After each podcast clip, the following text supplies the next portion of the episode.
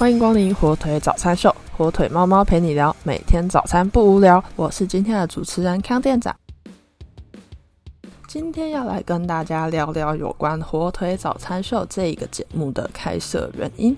在节目的开头，我们有一句“火腿猫猫陪你聊，每天早餐不无聊”。不知道大家有没有想过，说现代人其实越来越多一个人吃早餐的状况，可能是因为他赶着要去上班、上学，吃早餐的时间只有短短的五到十分钟。不论是坐在店里吃，或是外带到公司、学校吃，那个吃早餐的过程其实都很短暂。那么现代人在这个短暂的时间里，通常也就是划个手机、看个影片之类的吧。像是现在短影音流行，五分钟、十分钟都有东西可以看。但是店长发现到一个现象，就是 podcast 节目大多是十分钟以上比较长的一个节目。那就店长自己个人听听的经验来说，我会觉得我现在做的事情已经做完了，我没有要继续听了。可是节目还没听完呢，现在按了暂停，下次不知道什么时候会再听，因为可能又会看到新的有兴趣的节目，这样子累积一大堆听一半听一半的节目，嗯，其实有一点困扰，对吧？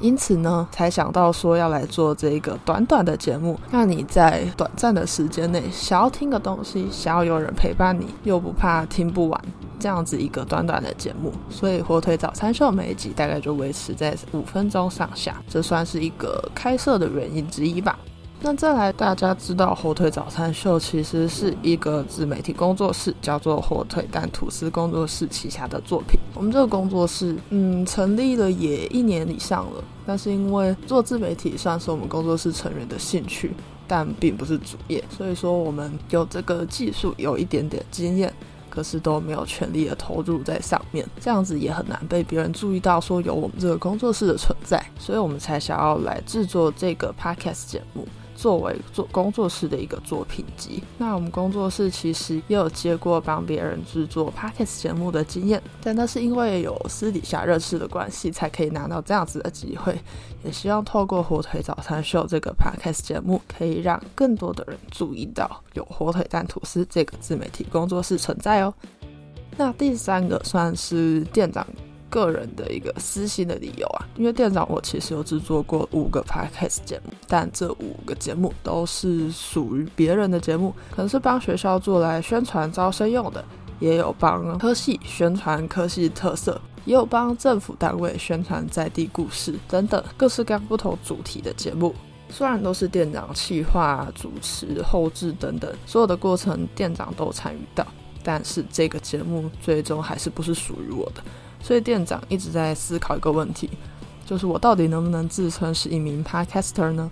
因为当跟别人聊天的时候，我说我会做 podcast 节目，他说：“诶，那你的节目是什么？”我每次都在想，我到底要拿哪一个节目给他听呢？如果拿了帮别人做的作品，他听一听也会觉得，嗯，那这些内容跟你这个人有什么关系？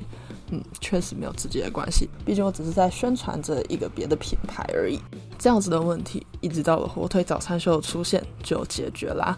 因为火腿早餐秀全部都是店长一手经营起来的嘛。当然，我们工作室的其他伙伴日后也会加入一起制作。但因为这个节目跟火腿蛋吐司工作室都是店长一手打造起来的，所以这个作品终于是我可以拿出来跟别人说，这真的是属于我的作品了。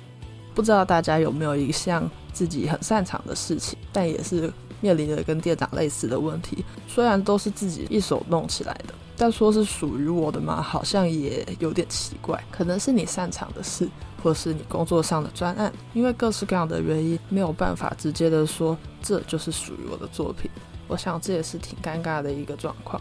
不过现代有一个很方便的东西，就是网络以及自媒体的产生。如果你有一项特别厉害、特别擅长的专长，用各种形式，影片也好、照片也好、贴文也好，甚至是 podcast 等等各式各样的形式，只要放到网络上，就有可能被别人发现，说原来你有这项专长，那也是非常开心的一件事嘛。毕竟有一个好的专长，如果都只隐藏在自己心里，不让别人看到，好像就有一点可惜了。今天就是简单的分享了一下火腿早餐秀这个 podcast 节目的开设原因，同时也公开了店长内心的真心话。希望火腿早餐秀接下来也能继续陪伴你每天的早餐，让你吃早餐的时候不无聊。以上就是今天火腿早餐秀的内容啦。获取小知识的同时，早餐也吃完了。祝你今天也有活力满满又美好的一天。火腿早餐秀，我们明天见啦！